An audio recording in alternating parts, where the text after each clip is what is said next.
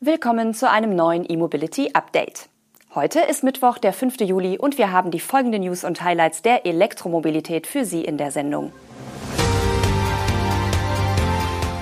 Europastart für Amazons Elektrolieferwagen, Peugeot E308 startet durch, Kia bringt neue Basisversion des Niro EV, VW bringt MEB-Modelle nach Südamerika und Allego senkt seine DC-Ladepreise.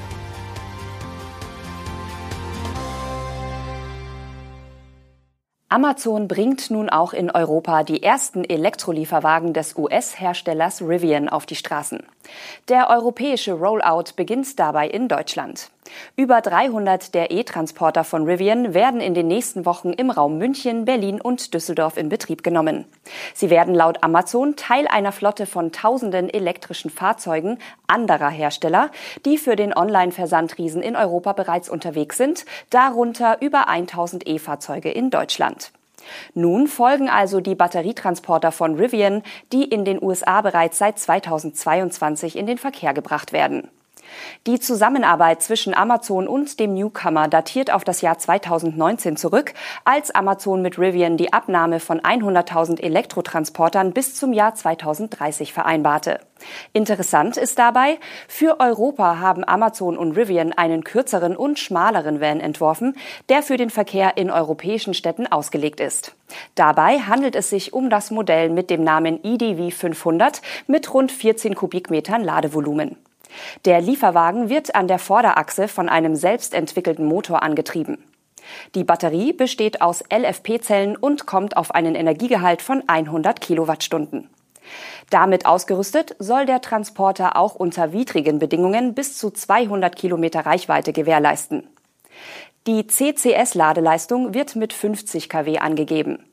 Die Rivian-Transporter für Deutschland werden bereits Serien und keine Testfahrzeuge mehr sein. Wie der Rollout nach den gut 300 Exemplaren für München, Berlin und Düsseldorf weitergehen soll, verrät Amazon noch nicht. An den Verteilzentren in Deutschland hat Amazon unterdessen bereits Ladeanlagen installiert, ohne jedoch Details zu nennen. Die Rede ist von Tausenden von Ladestationen in ganz Europa. Amazon hatte 2022 angekündigt, binnen fünf Jahren mehr als eine Milliarde Euro in die Erweiterung seiner Elektroflotte und den Ausbau seiner Ladeinfrastruktur in Europa zu investieren. Bis 2040 soll das gesamte Unternehmen CO2-neutral werden. Der Peugeot E308 kann in Deutschland ab sofort auch in den Ausstattungsvarianten Allure und GT bestellt werden. Die Listenpreise beginnen bei rund 44.800 Euro für den Allure bzw. knapp 47.600 Euro für den GT. Anfang Juni hatte Peugeot die Bestellbücher für den ausschließlich im Leasing angebotenen E308 als First Edition geöffnet. Bei den Ausstattungen Allure und GT handelt es sich nun um frei konfigurierbare Versionen, die auch zum Kauf angeboten werden. Die First Edition basierte bereits auf der GT-Ausstattung. Allerdings gab es Einschränkungen bei der Wahl der Lackfarbe und eine spezielle Sitzpolsterung.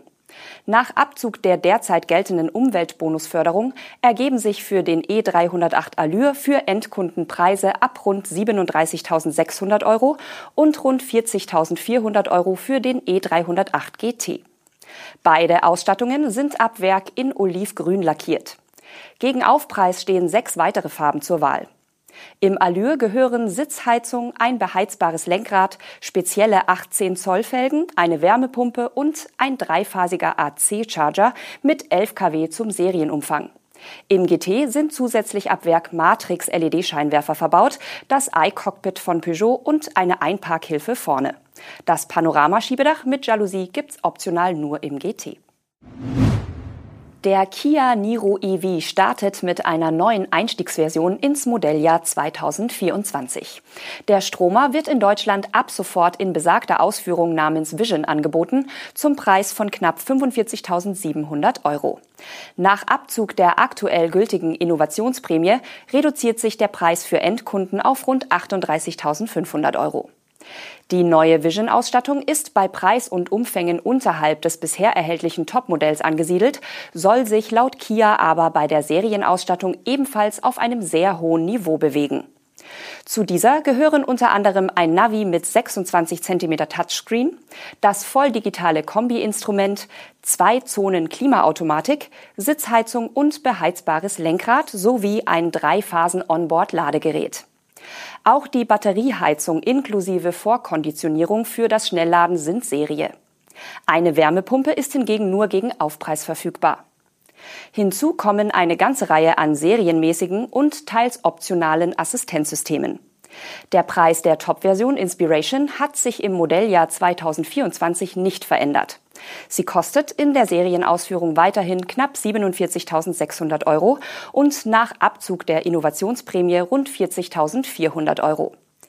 Kia hatte zwar bereits zur Premiere des Niro EV günstigere Ausstattungen angekündigt, allerdings wurde die Elektroversion des Kompakt-Crossovers anfangs nur in der höchsten Ausstattung angeboten, wohl aufgrund geringer Verfügbarkeit. Die Inspiration-Ausstattung verfügt über einige zusätzliche Merkmale, wie Sitze, die komplett mit einer Ledernachbildung bezogen sind und Dual-LED-Scheinwerfer. Optional erhältlich sind für die Top-Version zum Beispiel eine Vehicle-to-Load-Funktion, die den Niro EV zu einer leistungsstarken mobilen 220 Volt Stromquelle macht. Vor dem Hintergrund, dass die zu Jahresbeginn reduzierte Innovationsprämie Anfang 2024 weiter gesenkt wird, gibt Kia privaten Käufern eine Lieferzeitgarantie. Wer seinen Niro EV bis zum 31. Juli bestellt, erhält ihn spätestens Ende dieses Jahres. Die Marke VW investiert bis 2026 über eine Milliarde Euro in eine Produktoffensive in Südamerika. Noch in diesem Jahr sollen in Brasilien die Elektromodelle ID4 und ID.Bus im Abo angeboten werden. Bis 2025 will Volkswagen in Südamerika 15 neue Elektro- und sogenannte Flex-Fuel-Fahrzeugmodelle auf den Markt bringen. Bei letzteren handelt es sich um Verbrenner, die mit Ethanol oder Benzin sowie beliebigen Mischungen dieser Kraftstoffe betrieben werden können. Mittelfristig will VW in Südamerika auch Hybridfahrzeuge anbieten. Dass die Flex-Fuel-Verbrenner und Hybride eine große Rolle in den Plänen einnehmen, begründet VW mit den Marktbedingungen. Das Unternehmen erwartet, dass die Transformation in Richtung reiner E-Antriebe in Brasilien weniger dynamisch als in Europa verlaufen wird. Der Gesamtmarktanteil reiner E-Fahrzeuge wird für 2033 nur auf rund 4 Prozent geschätzt. Volkswagen wolle jedoch im Elektrosegment schneller wachsen als der Markt, verspricht der Konzern. Welche Stückzahlen des ID4 und ID.Bus VW plant, zu welchen Preisen die Fahrzeuge angeboten werden und aus welchen Werken sie stammen, gibt das Unternehmen aber nicht an. Dass die Fahrzeuge zunächst im Abo angeboten werden sollen, liegt am bisherigen Erfolg dieses Geschäftsmodells mit Verbrennern. VW hat 2022 bereits mehr als 3000 Autoabos in Brasilien abgeschlossen. Im laufenden Jahr soll dieser Wert um rund 150 Prozent steigen. Das Laden bei Allego ist am 1. Juli günstiger geworden. Die neuen Preise gelten bei Direktzahlungen an den Allego-Schnellladern in sechs europäischen Ländern.